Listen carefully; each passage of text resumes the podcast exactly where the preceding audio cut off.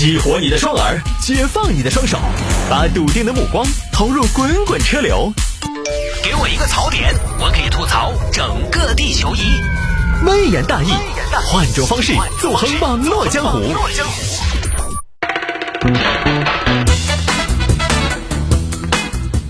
来，欢迎各位继续回到今天的微言大义。这儿才过完年啊，出去这个旅游的朋友也非常多。但是今年这个旅游呢，可能也是因为三年来大家第一次出门嘛，就显得有点窝学学的。很多地方呢也爆出了一些这个游客报复性旅游，然后老板呢报复性宰客的这么一些现象。我们就来摆一下这个事儿啊。有听众朋友说摆一下这个，西安一家面馆六根面卖二十元。这个事儿说的是春节期间，一个游客在西安回民街吃面。给我来个油泼面，小份大份小份十四，大份二十。呃，来个小份吧。不，等一下，等一下，怎么了？切，过年过节的，给我来个二十的大份，豁出去了。今天我要吃到扶墙而出。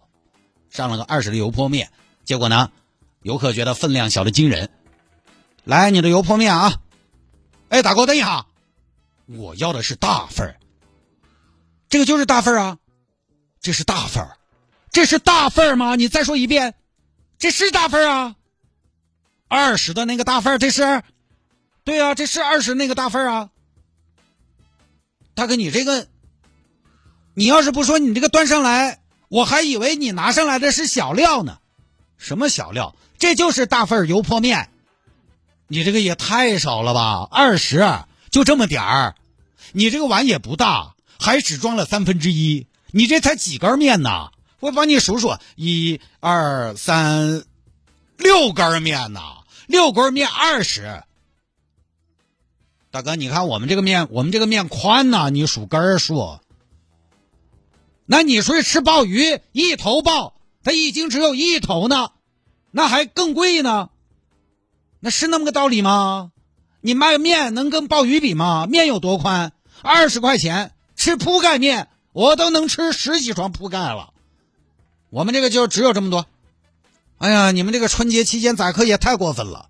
我还说我今天来千年古都、碳水之都来吃面，吃到扶墙而出呢。看起来也是不用扶墙了，我吃完甚至还得出去加个馍，我还得加个餐呢。我来之前说你们西安的面都很粗犷、很豪爽嘛？量都很大嘛？我豁出去点了个大份，结果没想到是这样的。哎，小哥，你不知道，我们店有一个外号“关中小江南”，我们走的是江南小家碧玉精致婉约风。你个油泼面，你还小家碧玉？我看你这是小家八十，投诉！你投诉啥呀？我们这个油泼面本来就长，又宽，几根本来就够了。我们本来是一碗两根两根我们给你嚼成了六根那你西安的面再长，装出来它也只有这么多呀，就三分之一碗，就这点分量，你说够了？投诉了，后来相关部门督促整改，增加百分之五十的量。这个呢，今年春节期间大家的出行意愿极高，所以呢，刚才那句话嘛，游客报复性旅游，商家报复性宰客。春节期间这种消费纠纷不要太多了，而且西安爆出来好多，也不知道西安怎么了。所以网红城市啊，它有的时候容易被网网红这个东西反噬，你知道吗？一旦一个城市或者说一个人他。有了网红的端倪之后，他真的容易出一些幺蛾子的事情，包括今年嘛，海边嘛也是热门目的地。有朋友嘛，吃了四个菜，好像在三亚吃了四个菜，还是呃是在三亚还是哪儿？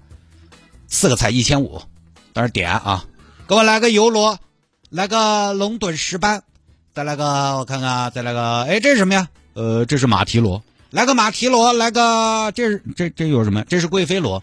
哎呀，螺都都。这么多多的种类啊，行吧，来个贵妃螺，好的，滴滴滴滴滴，一共是一千五百七十三元，多少钱？一千五百七十三，我给你优惠吧，我零。一千五行不行？游客都傻了，你这也没多少啊，哎，我给你算算啊，你看起来没多少，但是我给你报价啊，游螺一百六十八一斤，一共三斤八两，石斑一百六十八一斤，三斤一两。马蹄螺六十八一斤，一共三斤半；贵妃螺四十八一斤，一共三斤七两。那你这做出来你没多少啊？那那你要多少？那你这家伙，你这全是点的螺螺螺，螺那个壳做出来，它就只有那么多。后来执法人员也去了，最后定性是该店存在出租车代客支付回购，啊，代客支付回扣，杀鱼杀的特别快，不给消费者反应的机会，海鲜烹饪后分量少的情况。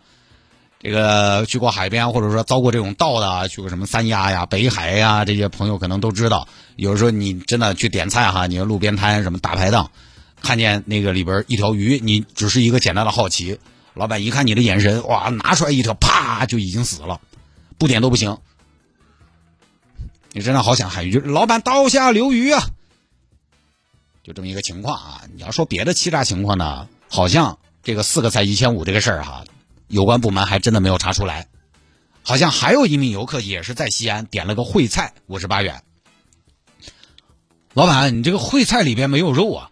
你这叫什么话？烩菜烩菜，它就是烩菜呀，有肉了，那就不叫烩菜了，那不应该叫烩肉吗？那你这个烩菜，你不得搭点丸子呀、肉啊什么的吗？不意思一下吗？不存在的，我们这个都按标准进行配料的，没有宰客。今年春节这种事儿还不少，这个里面呢，我觉得哈，呃，也不能全说是老板的责任。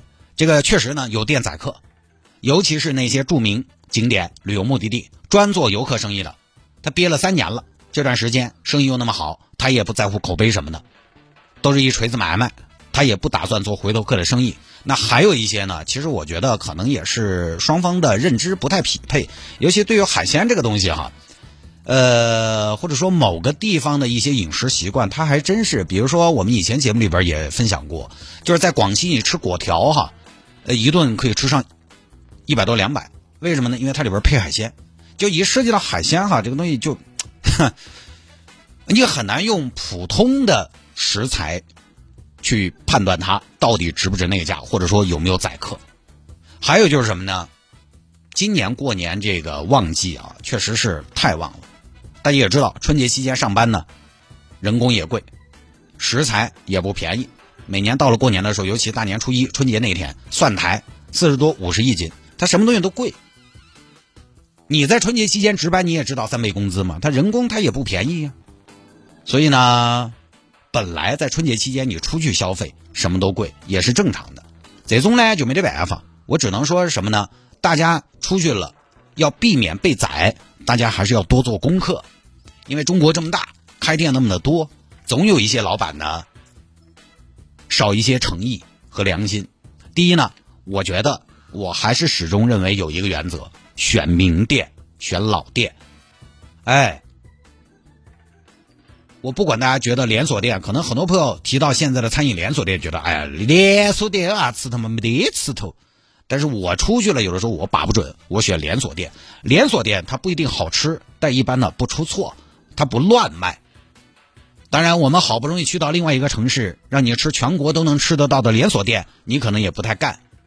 那么出去之前，结合这种 A P P，看看有没有坑，是很有必要的。这个特别说一下大众点评，大众点评是我很多做餐饮的朋友，他们都很讨厌大众点评，哈，说大众点评啊、美团这些要挟了很多商家，啊，它的打分机制呢也不尽善尽美，但是基本上。我给跟大家分享，在大城市，你看一家店的评分，基本呢，我不说经验，但基本不得怪。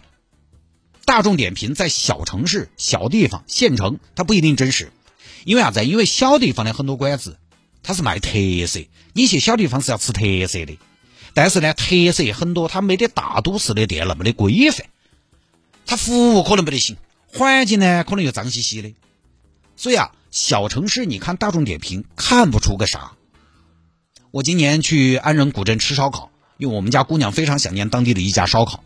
她想念的那家烧烤呢，我们家呃也都大大小小觉得不错，但是大众点评的得分就很低。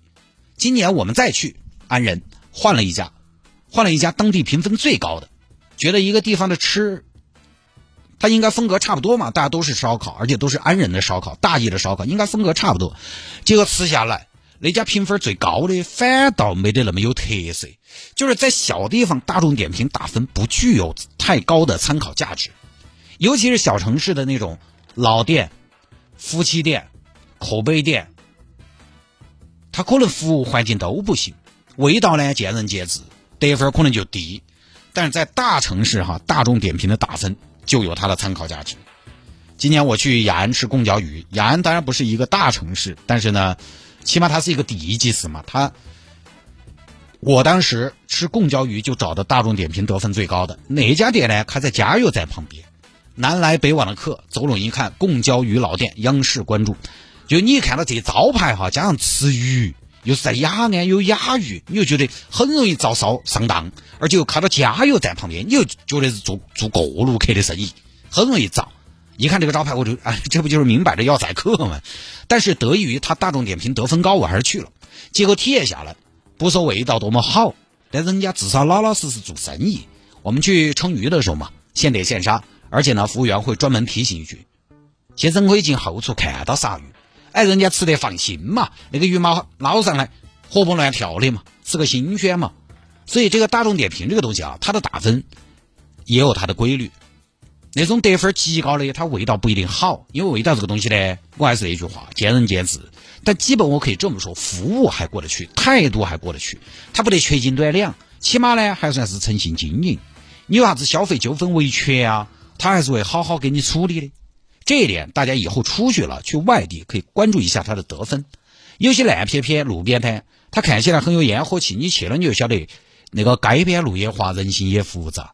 另外呢，就是刚才我说的，去到一个地方呢，我们还是对当地的物价和习惯有所了解。海鲜是宰客现象的重灾区，这个一方面呢是确实行业存在这个现象，还有呢也存在一个问题是，刚才我说的游客对于海鲜价格不是那么的了解。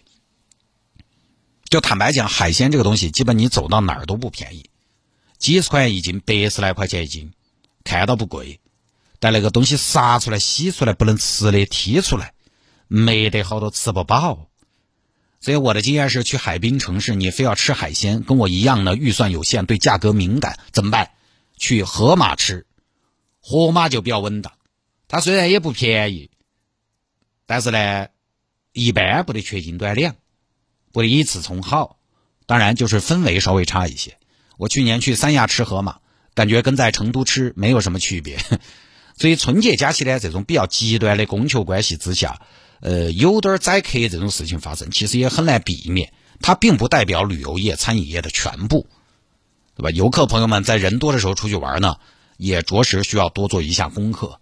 出门旅游这个事啊，反正淡季和旺季是完全完全不同的体验。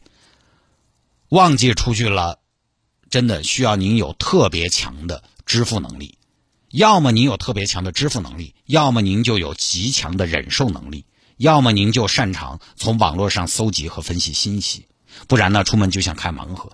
但是淡季你出去，价格又便宜，体验又好，人家服务也好，走到哪儿酒店头、馆子头，服务员老板都是谦卑的，所以这个淡旺季的区别哈。就以后大家出门嘛，反正尤其是大型节假日出去，还是做一下功课，